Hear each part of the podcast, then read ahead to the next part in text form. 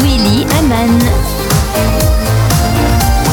Salut tout le monde, bienvenue dans Ma vie en mieux, le podcast qui rend votre vie meilleure grâce aux techniques de productivité et de développement personnel.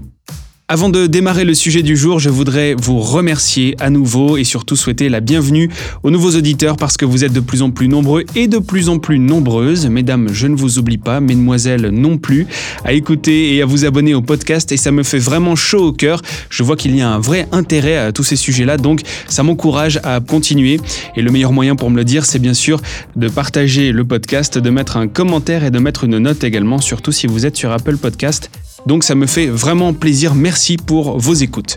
Aujourd'hui, je vous propose de parler plus précisément de développement personnel et de parler d'une stratégie, la stratégie d'une entreprise que vous connaissez forcément du moins de nom, celle d'Apple.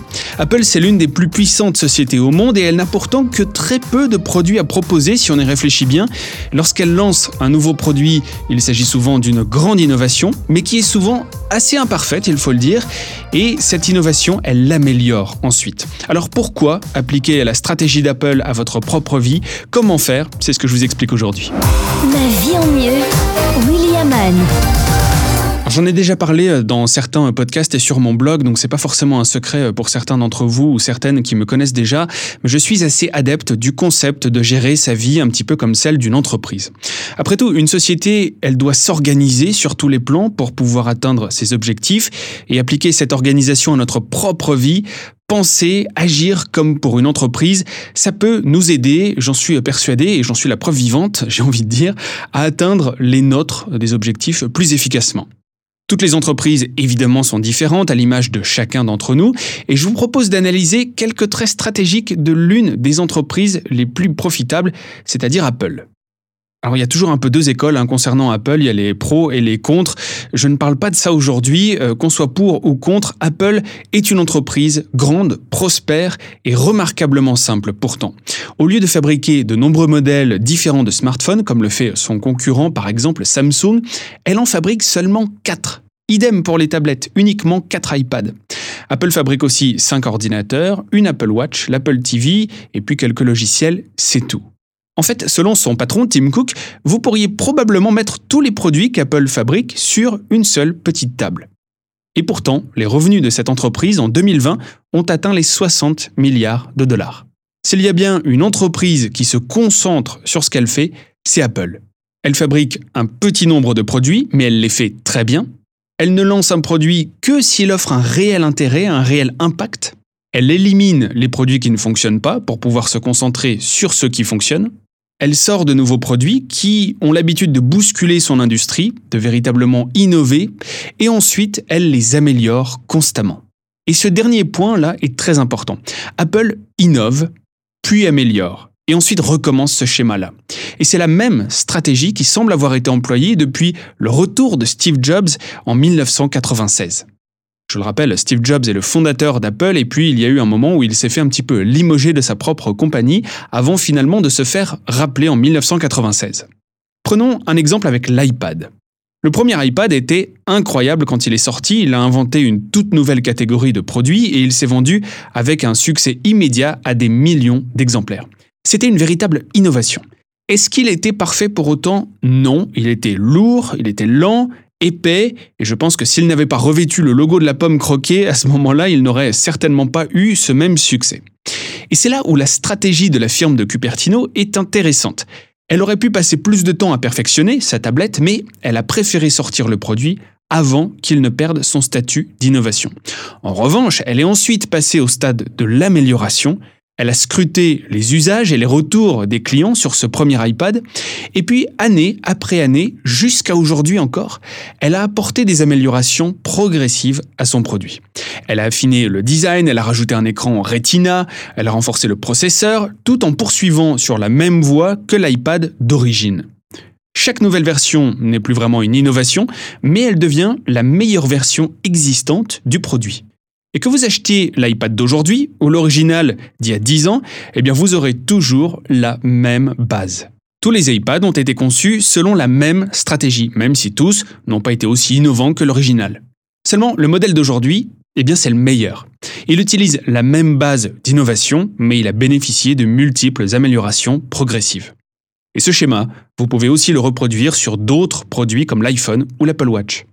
Alors Apple ne l'admettra probablement pas, mais la plupart de ces produits ne sont pas parfaits dès le départ.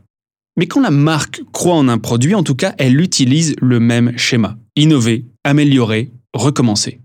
Alors pourquoi et comment appliquer la stratégie d'Apple à votre vie? Se concentrer sur une stratégie précise, s'améliorer constamment, cette pensée-là est clairement transposable à notre propre vie. Quelqu'un qui appliquerait la pensée stratégique d'Apple à sa propre vie, à quoi ça ressemblerait? Ça ressemblerait, selon moi, à faire seulement un petit nombre de choses à la fois, mais en tout cas très bien les faire et se concentrer dessus. À n'apporter que des changements significatifs et impactants à sa vie. D'arrêter de faire les choses qui ne fonctionnent pas. De ne pas avoir peur de se lancer dans de grands changements et de prendre soin d'apporter des améliorations progressives par la suite. Je pense qu'il y a trois étapes sur lesquelles il faudrait se concentrer pour appliquer cette pensée stratégique d'Apple, c'est-à-dire simplifier, explorer et sauter. Simplifier d'abord, première étape. Ce qu'a fait Steve Jobs peu après son retour chez Apple dans les années 90, c'est de réduire de 70% la gamme de produits de la société pour la recentrer, parce que la firme commençait à avoir quelques problèmes. Et de même, investir vos propres ressources, le temps, l'énergie, l'attention, l'argent, la volonté, etc., dans moins d'éléments de votre vie, moins d'engagement, moins d'objectifs, ça peut vous permettre de vous concentrer davantage sur ce qui est important. La productivité, ça ne consiste pas seulement à en faire plus, je le dis toujours, ça consiste à faire les bonnes choses au bon moment. Dès que vous ajoutez un autre élément à votre vie, vous avez moins de temps, moins d'argent, moins de concentration à consacrer à tout ce que vous faites. C'est donc là où j'en viens à dire que la productivité, c'est de faire les bonnes choses. Et si Apple connaît autant de succès, c'est en partie parce qu'il s'agit d'une entreprise de centaines de milliards de dollars qui met tout son poids dans seulement 4 ou 5 petites lignes de produits. Vous aussi, vous avez beaucoup de ressources et il n'y a aucune raison que vous ne fassiez pas la même chose. Il y a un exercice que tout le monde devrait faire, c'est de suivre son temps.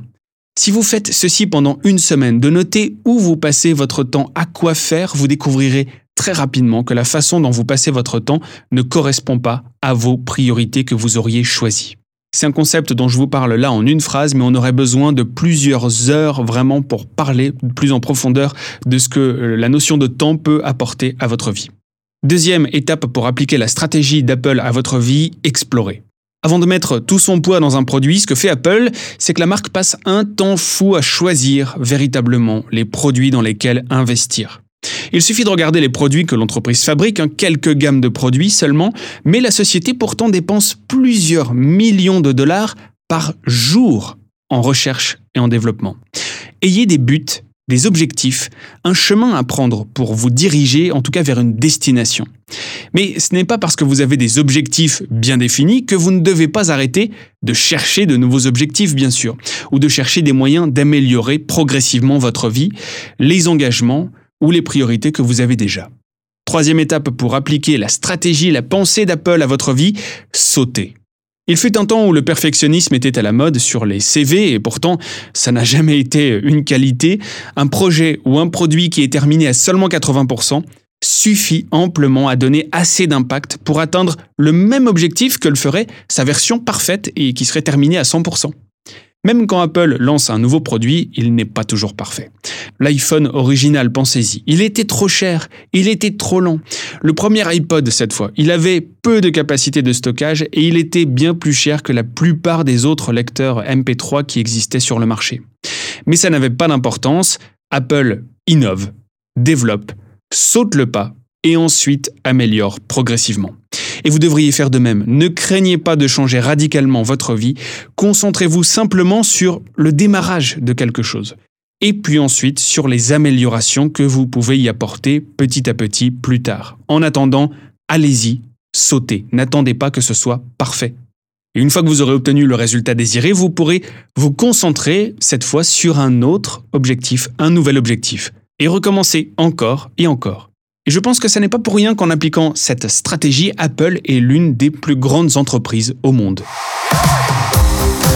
Voilà pour aujourd'hui. Si ce podcast vous a plu, partagez-le, notez-le, 5 étoiles, mettez un petit commentaire. Vous pouvez le faire surtout si vous écoutez sur Apple Podcast.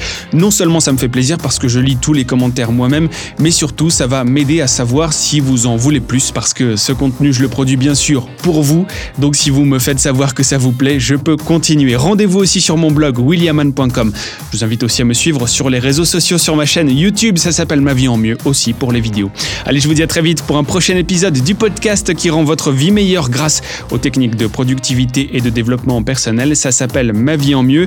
Et avant de vous dire ciao comme d'habitude, je vous dis prenez soin de vous et je vous souhaite d'excellentes fêtes de fin d'année avec un masque, mais faites quand même. Allez, ciao Ma vie en mieux, William Anne.